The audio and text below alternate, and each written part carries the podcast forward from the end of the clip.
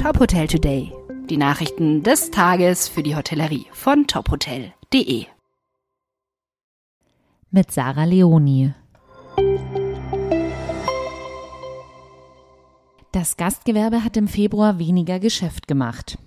Der Umsatz im Gastgewerbe ist im Februar gegenüber Januar diesen Jahres Kalender- und Saison bereinigt real um 2,7 Prozent und nominal um 2,3 Prozent gesunken.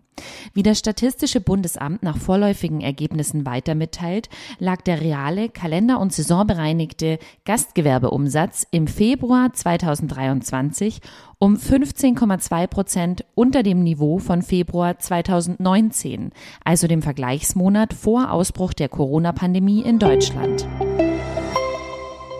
Die Spa Manager Awards wurden verliehen. Im Rahmen der Fitnessmesse FIBO in Köln zeichnete der Deutsche Wellnessverband zum achten Mal Spa Managerinnen und Manager aus. Der Deutsche Wellnessverband möchte durch seine Wettbewerbe und Awards die qualitative Entwicklung in der Spa- und Wellnessbranche fördern. Zum Wettbewerb zugelassen sind beruflich aktive Spa-ManagerInnen aus dem gesamten deutschsprachigen Raum. In einem dreistufigen Prozess entschied eine Jury, bestehend aus drei erfahrenen Spa-ManagerInnen, welche Bewerbungen für die Awards nominiert werden, wer ins Finale gelangt und letztlich in den drei Kategorien ausgezeichnet wird. Gekürt wurden die Gewinner nun vergangene Woche auf der FIBO. Wer das Rennen gemacht hat, lesen Sie auf tophotel.de. Und zum Schluss noch unsere Personalie des Tages. Mika Müller wird neuer Sommelier im Hotel Louis C. Jakob. Er absolvierte bereits vor zwölf Jahren seine Ausbildung zum Restaurantfachmann hier. Jetzt kehrt er zurück.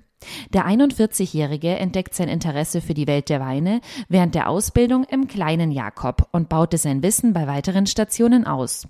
Doch Mika Müller berät Gäste nicht nur zu weinen, sondern möchte künftig auch eine innovative alkoholfreie Getränkebegleitung anbieten können. Dies begründet er mit der immer stärkeren Nachfrage nach einer qualifizierten alkoholfreien Begleitung.